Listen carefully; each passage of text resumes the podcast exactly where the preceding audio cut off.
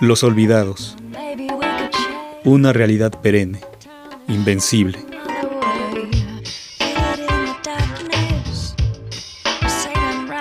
En 1950, el español Luis Buñuel, exiliado en México tras la victoria política de Francisco Franco, filmó una de sus más grandes películas, Los Olvidados, las andanzas de unos desarrapados y su horrendo final. Un retrato cruel y real de la niñez envilecida, corrompida en los suburbios de la Ciudad de México. Una antítesis de la pobreza cómica representada en las películas de Cantinflas y la deformación de lo que en México se considera sagrado, la madre. Se trata de la perspectiva dolorosa de infantes que transcurren sus vidas en las calles a causa de carencias de todo tipo, de afecto, sobre todo, lo cual degenerará hasta concluir con la muerte de algunos niños, el protagonista, el antagonista y el catalizador de ellos. Mientras tanto, otras vidas son destruidas. Todos los involucrados pierden algo y transcurren la vida en el desamparo, en la soledad, en la indiferencia. Estamos ante un relato verídico y atemporal de la vida en esa metrópoli. La ficción que revela la realidad, que la denuncia. La obra, por supuesto, tuvo detractores que la boicotearon y llamaban a sabotearla por los muchos detalles que se consideraban amorales.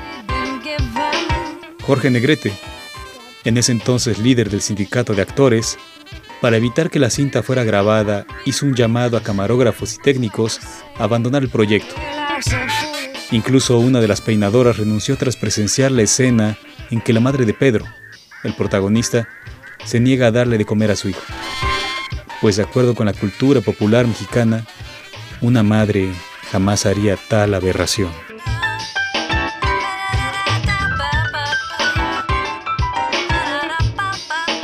Tras su estreno, la cinta enfrentó múltiples críticas. Incluso se tiene registro de que algunos cines fueron destruidos por los asistentes.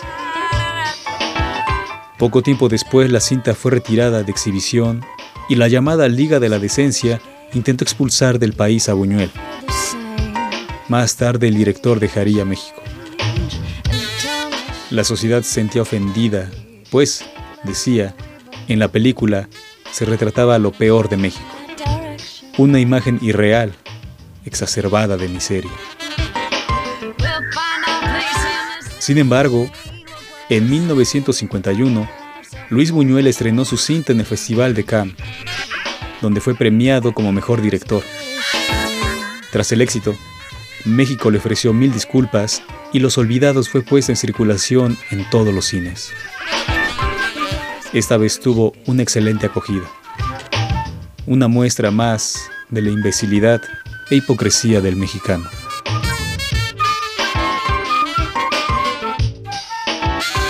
Setenta años han pasado desde el estreno de Los Olvidados y el 31 de octubre México vivió un hecho que se podría afirmar como propio de esa realidad distante que muestra el filme. La madrugada del citado día, Dos policías de la Ciudad de México detuvieron a un sujeto que llevaba restos humanos en contenedores plásticos, utensilios propios de una pollería, en los que trasladan los cadáveres de tales aves. Los restos humanos estaban contenidos en sendas bolsas negras de plástico, ícono del horror en México, pues representa la muerte, una muerte cruel y dolorosa, con la tortura como prolegómeno a ellos, a quienes han sido encontrados en tales condiciones, la prensa amarillista y de nota roja han llamado embolsados. Así fueron hallados los cuerpos mutilados de los hermanos Alan Jair, de 12 años, y Héctor Efraín, de 14. El hombre aprehendido dijo desconocer lo que transportaba, pues él afirmó que solo llevaba las bolsas al basurero, trabajo por el cual le pagaron dos gramos de cocaína.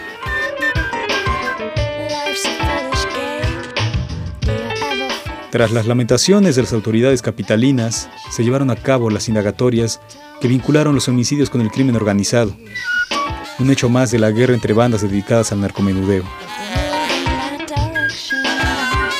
Por estos hechos, fueron vinculados a proceso un par de sujetos y se concluyó que los menores fueron descuartizados en una vecindad donde opera una banda dedicada a la venta de drogas. Las imágenes que se obtuvieron del cateo evidencian la miseria, el terror de los inquilinos, la suciedad y el silencio en torno a aquella sociedad. Una ingente mancha de sangre yace en una de las escaleras del inmueble. Ocupa el rellano y varios escalones. A saber cuántos asesinatos y otros crímenes se han suscitado en ese domicilio. Este hecho fue vinculado a la Unión Tepito.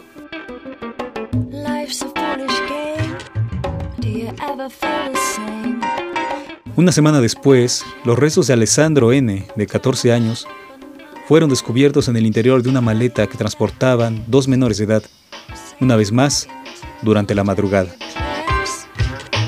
Se les había prometido dos mil pesos por llevar la maleta al basurero del mercado de la zona. Ambos fueron detenidos.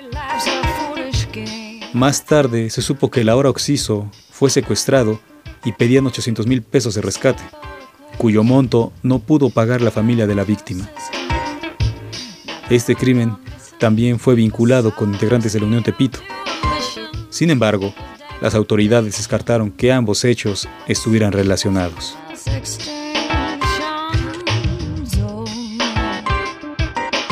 Si bien la película de Buñuel no aborda el fenómeno del narcotráfico por no existir en ese entonces, sí representa la vida en las calles, en las vecindades, la vida miserable que transcurre allí, la violencia familiar, el desprecio y la falta de afecto, lo cual impulsa a los menores a buscar experiencias que satisfagan sus necesidades o les hagan olvidar su realidad.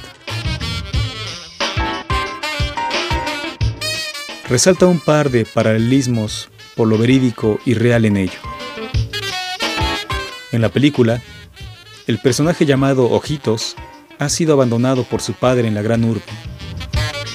Venidos del campo, de provincia, el niño viste ropas de manta, huaraches y sombrero. Cito, hay hambre y muchas bocas que alimentar. Fin de la cita. Eso le dice el viejo ciego que lo adopta como ayudante, luego de decirle que su padre no volverá. En la vida real, los hermanos asesinados pertenecían a la comunidad Mazagua, una etnorregión norteña del Estado de México junto con sus padres, habían llegado a la capital para mejorar su vida. Sin embargo, los menores hallaron la muerte. Mientras que en la película los niños tratan de sobrevivir de cualquier manera en empleos mal pagados, explotados o robando, en la realidad las bandas criminales captan a menores de edad en situación vulnerable para llevar a cabo actos delincuenciales como el traslado de cadáveres, robos, venta de droga y a saber cuántas acciones más. Todas fuera de la ley. Todo, lo que sea, por unos pesos o unos cuantos gramos de droga.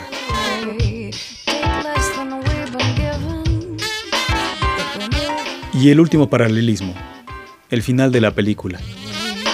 Pedro, tras una pelea con el Jaibo, muere a manos de este en la casa de Meche. Ella, al percatarse de que los animales están fuera, despierta a su abuelo y acuden al punto de escape. Allí descubren el cadáver de Pedro. De inmediato piensan cómo deshacerse de él, así que lo suben al lomo de burro y cargan varios costales sobre el cuerpo para ocultarlo. En el camino se encuentran con la madre del Oxiso, que lo busca, pues sabe que ha escapado de la granja donde había sido recluido. Y he aquí el punto en común. Meche y su abuelo llegan a un basurero, un oscuro promontorio desde donde dejan caer el cadáver del niño que rueda hasta el fondo y se pierde entre la basura que allí yace. Luego, fin. Ahora, Respecto a los casos enunciados, debemos recordar que los restos trasladados, ya sea en maletas o bolsas negras, tenían el mismo fin, el basurero. Al igual que en el filme de Buñuel, los restos son trasladados bajo el cobijo de la noche y al menos por un menor. Asimismo, los encargados de deshacerse de los restos, tanto en la película como en los hechos denunciados, de acuerdo con las declaraciones de los detenidos acentuadas en los informes policiales, son personajes ajenos al crimen. Sin embargo, vinculados a ello en tanto complicidad. De acuerdo con la Red por los Derechos de la Infancia, Redim, en los primeros cuatro meses de haberse declarado emergencia sanitaria, fueron asesinados, en promedio, siete menores de edad cada día. Y hasta junio de 2020, a nivel nacional, se contabilizan 822 asesinatos de ese sector social. Estas cifras revelan que los niños y adolescentes no están aislados de la violencia, sino que es una constante en la realidad mexicana. En respuesta a los asesinatos y descuartizamientos de menores, el gobierno de la Ciudad de México implementó programas sociales llamados Barrio Adentro, a fin de prevenir que sean susceptibles del narcotráfico y demás bandas delincuenciales. No obstante estos hechos, los diversos gobiernos de la capital han negado la presencia del crimen organizado en esa demarcación. Afirman tan solo se trata de pequeñas bandas.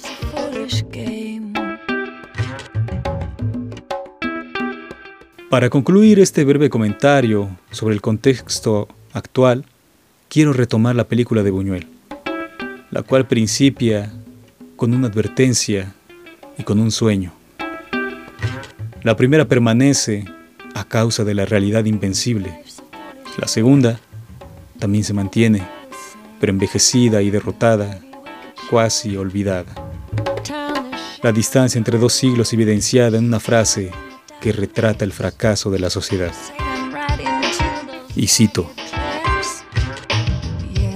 las grandes ciudades modernas, Nueva York, París, Londres, esconden tras sus magníficos edificios hogares de miseria que albergan niños malnutridos, sin higiene, sin escuelas semilleros de futuros delincuentes.